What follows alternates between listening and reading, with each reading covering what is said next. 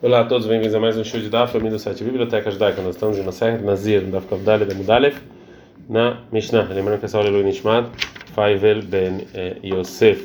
Eh, a Mishnah falou o seguinte: uma mulher que jurou em Nazir e ela separou o animal de Nazir, né? ou seja, eh, Hatat, Olá e Shlamim. O marido anulou o juramento dela. Im Sheló, se do marido, o animal, ele vai lá e pode normalmente ficar no rebanho. E se era dela um animal, então o Hatat tá muto, o Hatat tem que morrer. O Olá tem que levar o Olá se sacrifica como Olá e o Shlamim sacrifica como Shlamim. Venela, Halin, esse Shlamim tem que comer em um dia só, né? E Venantonim Lehem, não precisa de eh, pão como o Shlamim de Nazir precisavam trazer é, bom, a Mishnah agora vai falar qual é, qual é a lei no caso em que essa mulher ela não separou um animal, sim separou moedas. E aqui tem diferença entre moedas meforashim, ou seja, que ela fala para que que essas moedas, ou moedas tumim, que ela não especifica para que que servem essas moedas.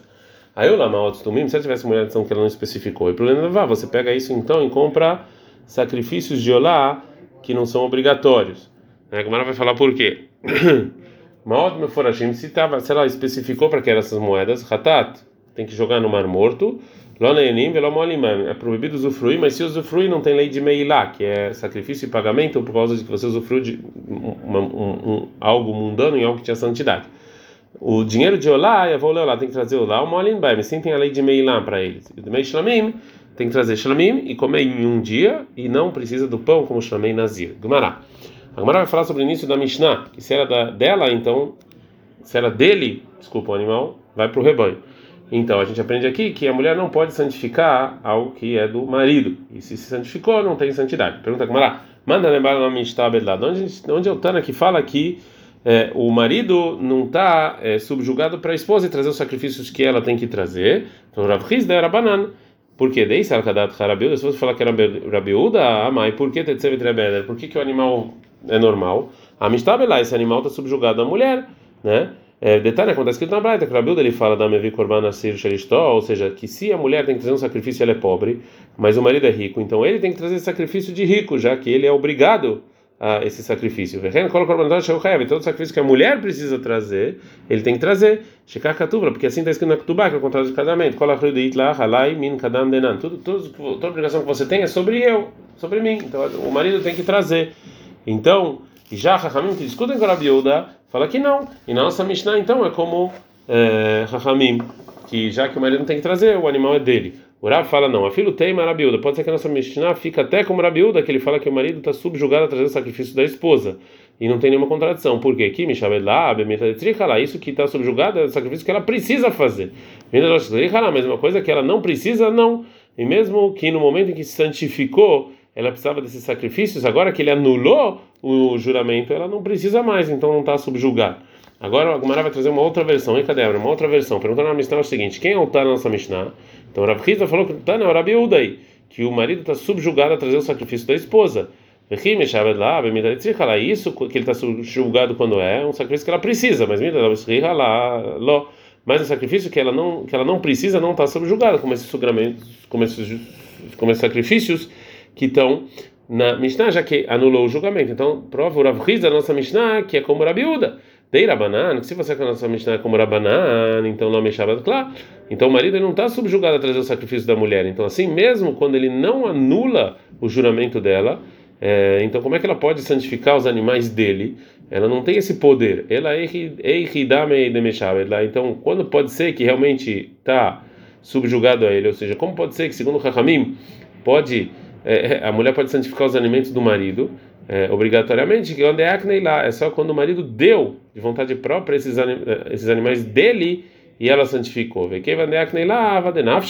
E já que ele deu para ela, então esses animais agora eles são dela e é como os animais dela que ela pode santificar, mesmo se ele anulou o juramento obrigatoriamente. Então nossa Mishnah é com a opinião do Rabiúda, que o marido está subjugado a trazer o sacrifício para a esposa. Portanto, se ele não anula, então ela pode vir e santificar e os, os animais dele. Mas se ele anulou, é, não precisa mais desses sacrifícios e não está subjugada para esses sacrifícios que ela não precisa, mas e ela não pode então é, santificar eles. A gente está no Dafkavdale da muda. Bet, orava segundo então a nossa essa versão, ele empurra isso e fala, orar, não, a filho tem, mas a gente pode falar sobre Mishnah, está no Rabanan, que o marido não está subjugado a trazer o sacrifício da esposa e de qualquer maneira não tem nenhuma pergunta, que pode ser que está falando que ele realmente vendeu esses, animo, esses animais para o sacrifício, ele, ele deu para ela. Portanto, se ele não anulasse, ia funcionar a santidade. Mas se ele anulou, não tem santidade. Que quando ele deu para a mulher também, para o que ela precisa. Mas se é para o que ela não precisa, porque ele anulou o juramento, ele não deu para a mulher esses animais. A gente aprende na Mishnah, se era dela a mulher, Hatat vai morrer e a Olá vai ser sacrificado. E a mulher Mananá, da onde a gente sabe que é, é, tem esse animal é dela, ela pode santificar ela. Vê a Marta, a gente falou, mas cantar e cantar o que, que a mulher compra do marido?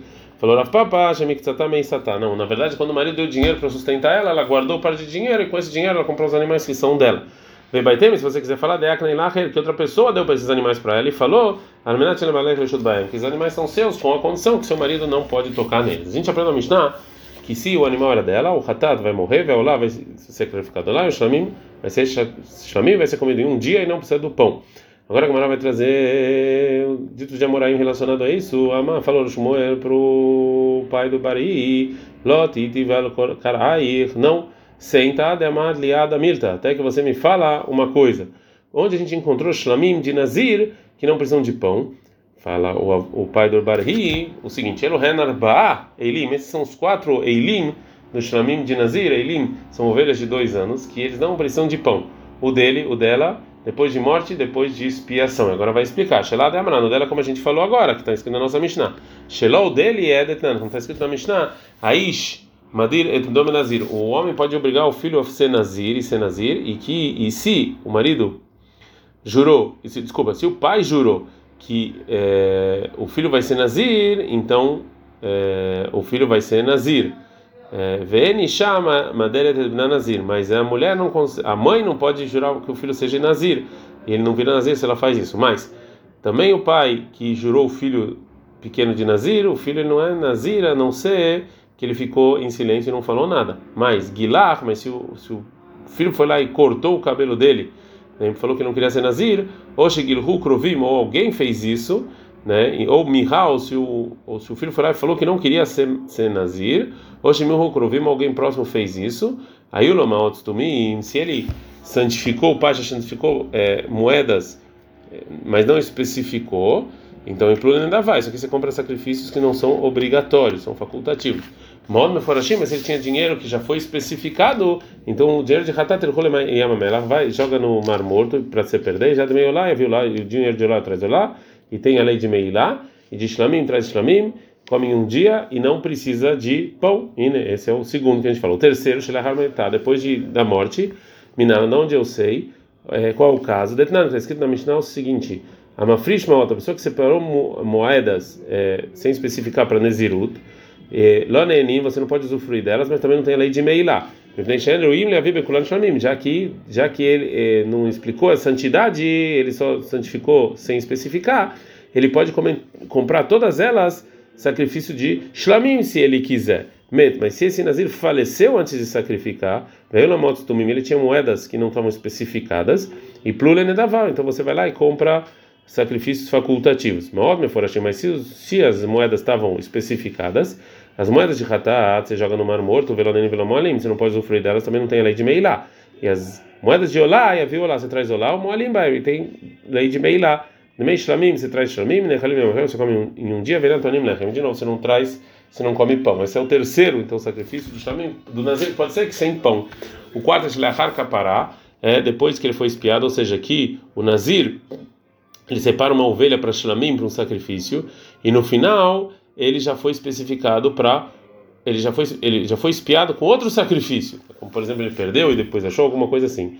É, e aí não precisa de pão. Isso aqui você vai isso aqui é lógica, porque que depois que faleceu, Maitama, qual o motivo que não precisa de pão? Ele é capará, já que não dá para espiar. Então você já foi espiado também, não precisa ser espiado. Pergunta Gumara, Vetuleika, e não tem nenhum outro caso do Nazir do shlamim de Nazir, que não, da ovelha do Nazir que não precisa de pão, vê aí, mas tem. O Sharkor Shlamim Nazir, Sheshatan Shlokim Mitzvatan, todos os Shlamim de Nazir que foram fazer Shkeitar, não de acordo com a mitzvah, não com a lei, né? Por exemplo, que fizeram a Shkeitar não pensando no Nazir, Ksherim, então propícios, Veloolin, Lebalin, Shum Rová, mas uma, o, o, o dono não sai da obrigação. E são comidos em um dia e não precisa nem de pão e nem de Zroa Becheila, e nem da pata, que a gente viu na introdução desse, dessa Maserhet. Então responde a Gumara que mitzvatan kahashi, kahashi. Não, os quatro que a gente falou que a Braita é que é da mitzvah, da obrigação. Aí são quatro. Esse aqui que você trouxe agora é alguém que não fez a obrigação. Então esse aqui não entrou na conta. Ad